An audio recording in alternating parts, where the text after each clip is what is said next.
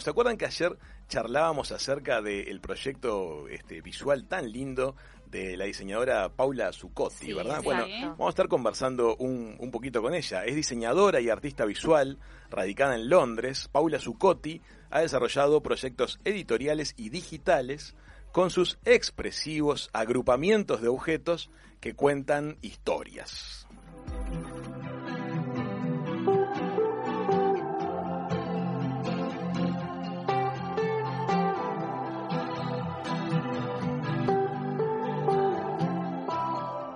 Ha sido parte de la comunicación de grandes empresas internacionales como ser IKEA, Nokia, Google, LG, entre otras. Eh, su proyecto colaborativo en las redes sociales se ha transformado en un hermoso espacio como de reflexión y de mirada hacia adentro para personas de todo el mundo que eligen compartir este recorte de alguna manera de su intimidad. Estamos con Paula, estamos hablando a Londres y vamos a conversar acerca de esta iniciativa tan linda, tan expresiva, eh, tan poética, de alguna manera. Este...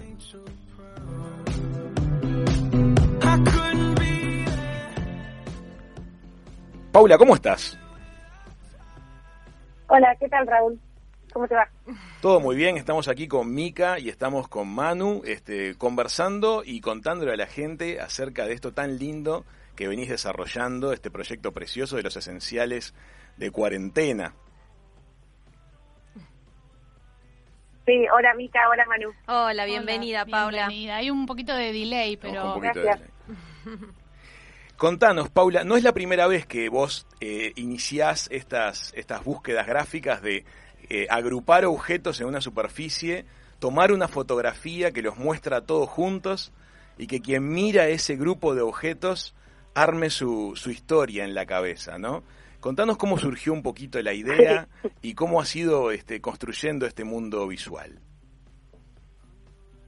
Eh, bueno, la idea empezó hace unos años cuando eh, se me ocurrió, me planteé una como una especie de hipótesis diciendo, ¿qué pasaría si miramos, si queremos tratar de entender a una persona solo mirando todos los objetos que toca en un día desde que se levanta hasta que se va a dormir?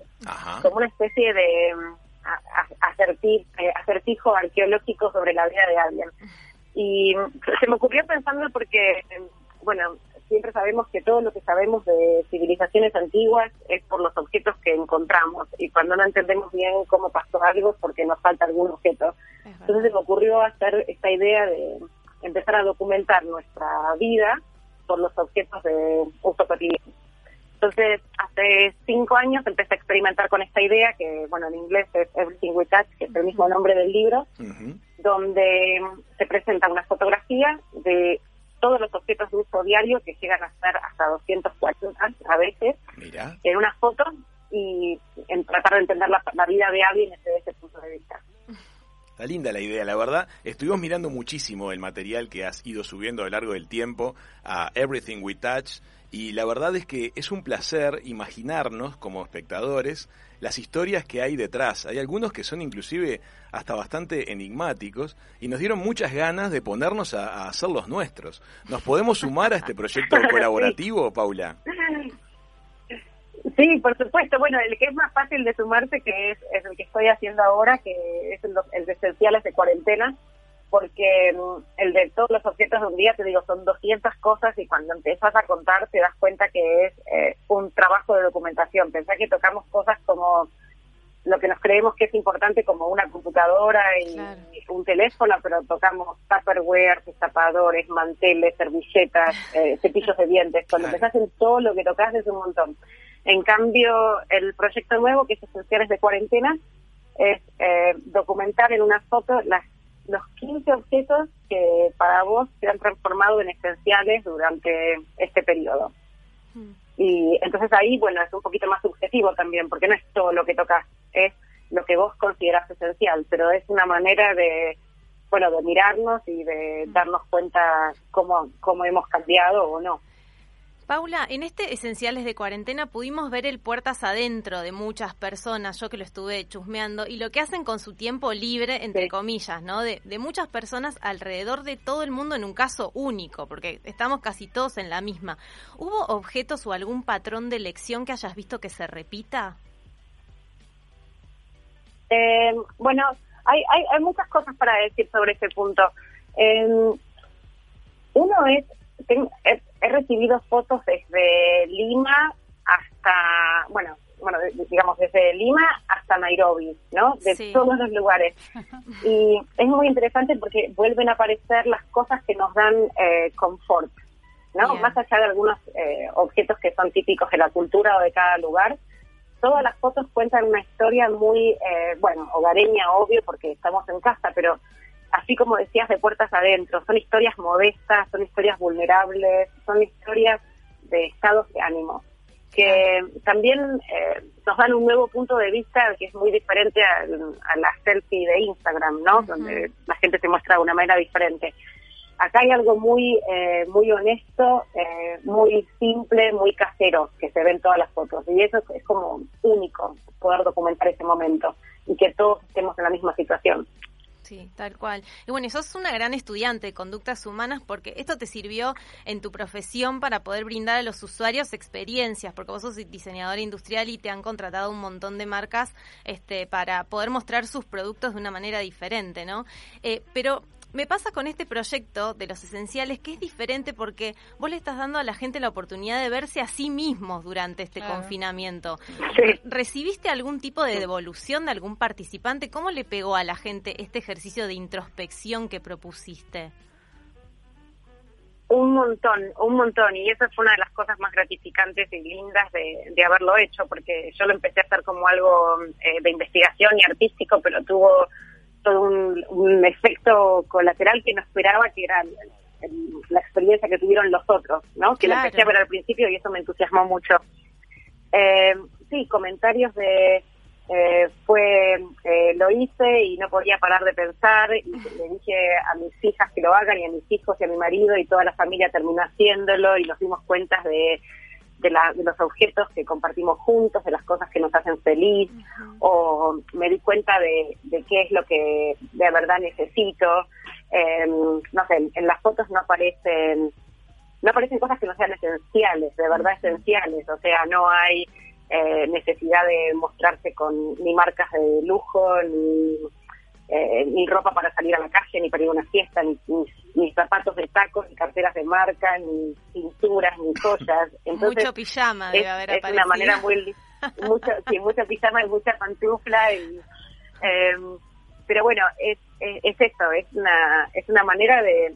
Que en realidad lo que yo buscaba con el ejercicio era eh, mirar nuestro presente, mirarnos ahora. Porque cuando nos agarró la cuarentena todos sentimos como que así estoy hablando de las primeras semanas, ¿no? Como que nuestra vida se había puesto en el freezer, se había congelado y como que teníamos un pasado al que queríamos volver ya y un futuro que si no era ese pasado no, no iba a estar bien. Entonces fue una buena manera de decir, no, no, no, no, este es el presente, no es, no estamos en pausa. Miremos qué nos está pasando y aprendamos y construyamos de, desde este lugar. Me Entonces creo que fue muy rico el, el Hermoso, sí. Me gustó ver que hay mucho arte en las fotos. No sé si te diste cuenta que hay mucha pintura, pinceles, acuarela, marcadores, música.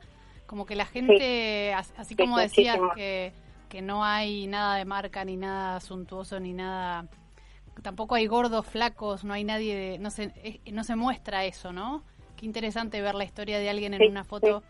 Eh, una historia que incluso me dan me dan hasta ganas de que inventes una historia vos con cada foto y digas cómo sería la, vida de esa persona. Tiene imaginar a las personas que hay detrás de cada una.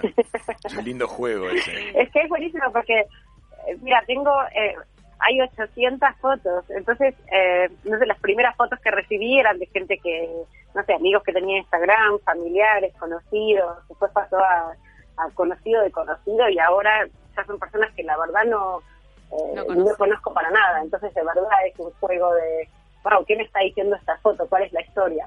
Estás por tener 803, porque nosotros nos vamos a poner, sin lugar a dudas, a enviarte nuestra nuestra propuesta. Yo no sé si te voy a mandar las de cuarentena, capaz que te mando más las de vida real, con las que me conecto un poquitito, un poquitito más. Te quiero hacer una pregunta diferente, Paula. ¿Has tenido la experiencia profesional de trabajar en Londres con empresas de altísima escala, de gran escala? Contanos un poquito cómo es el proceso de trabajar en la parte de comunicación visual de empresas de esa escala y en ese contexto. O sea, siempre hay agencias de publicidad en el medio o te contratan a ti en forma puntual. ¿Cómo se da el relacionamiento cuando tu cliente es alguien de la escala de Google, por ejemplo? Hay, eh, yo hago diferentes tipos de, de proyectos, ¿no? Y hace, bueno, hace 20 años que trabajo en diseño y etnografía y pronóstico de tendencias y estrategia. Entonces, eh, con la mayoría de mis clientes siempre lo que hago es estudio de, comportamientos y de tendencias, siempre con etnografía y analizando a usuarios en, cuestiones reales. Eh, los proyectos que mencionaste, como para Google, para Nike, para Starbucks, IKEA, son siempre eh, siempre son preguntas muy difíciles que no se pueden responder. Es eh, cuál eh, que, tenemos que o abrir un mercado nuevo o, lograr que cambiar la, percepción que alguien tiene sobre un producto, cambiando el producto, no cambiando la percepción. Entonces son, eh, yo siempre digo que a mí me hacen las preguntas que no pueden encontrar en Google.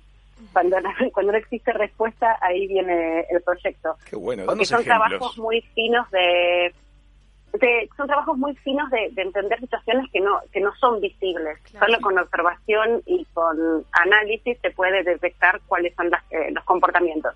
Entonces, por ejemplo, eh, para Google, un proyecto muy grande que hice fue que se llamaba eh, ¿Cuál es el futuro de la búsqueda? Entonces, la pregunta que me hacía Google era ¿cómo la gente va a buscar cosas en el, en el futuro?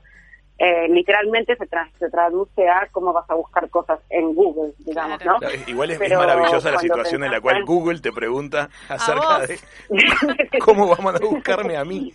Es maravilloso. Muy bien, entonces llegas en cargo con esa pregunta como para terapia y ¿qué hacemos? bueno, entonces con esa pregunta decís, ok, ¿cuáles van a ser los comportamientos de búsqueda en el futuro? Y no, la respuesta no está mirando a gente usando un buscador, ni Safari, ni Chrome la pregunta está de verdad pensando qué inquietudes y qué tipo de, eh, no solo inquietudes, pero qué tipo de, hábitos para resolver esas inquietudes tendremos en el futuro. Entonces, eh, ahí propuse hacer un proyecto bueno en diferentes países y buscar eh, entrevistar y seguir a personas donde la búsqueda tenga algo que ver en su vida, ya sea una búsqueda de inspiración artística o, por ejemplo, un, entrevisté también a productores de radio porque están buscando nuevas historias, o una persona que que coleccionaba cosas vintage para después revender y estaba todo el tiempo en ese tipo de búsquedas, un entrepreneur que estaba buscando nuevos negocios, startups. Entonces son como siempre buscando, no buscando en el lugar obvio, pero inspirándose con historias reales que te ayuden a pensar, eh, que te ayuden a entender una situación y vos después proyectar esa situación a un futuro. Y de ahí se crean productos para que, productos de búsqueda basados en esos insights. En esto estamos poniendo en juego entonces herramientas de comunicación y mencionaste herramientas de etnografía. Contanos un poquito qué sería el aspecto etnográfico de, de, de un trabajo de comunicación. Sí, bueno, en la mezcla de las dos cosas que se da en, en algunos de los proyectos, por ejemplo, dice que se puede ver en, se puede ver online. Eh, les puedo compartir el link después. Hice una publicidad para Skoda que es, eh, bueno, marca de autos, originalmente checa, pero ahora pertenece al grupo de Audi y Volkswagen. Y hice un proyecto para ellos de publicidad donde ellos querían hablar de... La, marca Skoda no tenía una muy buena reputación en el mercado europeo, se veía más como un auto, eh, un, auto más utilitario que, que, claro. Entonces, eh, pero actualmente ellos querían resaltar la utilidad del, del, del auto, ¿no? Entonces la idea era, el auto es tan útil, ¿por qué no mostramos todos los diferentes tipos de, uso? Entonces Skoda me dio, eh, bueno, me prestó, digamos, uno de estos autos que era el modelo Octavia, eh, y me dijo, bueno, acá está el auto, y yo, bueno, contraté un, equipo de, producción conmigo, de documentales, entonces fuimos viajando por Inglaterra, Gales, Escocia, con el auto, conociendo y encontrándonos con verdaderos conductores del auto que hagan tipos, cosas diferentes. Eh, teníamos médicos rurales, teníamos eh, gente que trabajaba de rescatista en helicópteros, eh, granjeros, em, gente que trabajaba en teatro. Entonces la idea era contar la versatilidad y el uso del auto mostrando los objetos que pasaban por el baúl del auto en la vida de cada uno diariamente. Entonces eh, está bueno porque la publicidad se cuenta en dos minutos eh, lo bueno que es el auto y todos los tipos de usos que tiene y la, funcionalidad era lo que se quería y la versatilidad lo que se quería comunicar y cómo los objetos que pasan por el baúl del auto hablan también de lo que puedes hacer y de nuestras vidas. Y aquí interesante cómo se conecta entonces la etnografía con un producto a la hora de comunicarlo, de contarlo, y empezamos como espectadores a descubrirle otras facetas eh, y a asociar distintas imágenes alrededor de algo que ya conocíamos y nos empieza a vibrar distinto. Mm. Fascinante. Es para hablar una semana con Paula, como siempre nos pasa con gente de este perfil. Nos encantó haber tenido este ratito contigo aquí en la mesa de Hijos de Punta. Seguramente volvamos a comunicarnos contigo para hablar de otros temas, este, Paula. Y mm, este es el primer contacto. Estamos seguros que a la audiencia nuestra le va a encantar esto que hemos presentado, básicamente, el proyecto artístico por el cual nos hemos este, contactado inicialmente y seguramente mucho más acerca de lo mucho y lindo que venís desarrollando desde hace tantos años como diseñadora. Muchas gracias, Paula. No, a ustedes, y los invito a ustedes y a muchos más en Uruguay a hacer la foto de cuarentena y contactarse conmigo y compartirla. Sí, seguro que lo vamos a hacer. Vas a recibir la nuestra seguro. La nuestra seguro. Muchísimas gracias, hasta la próxima. Gracias. gracias a ustedes.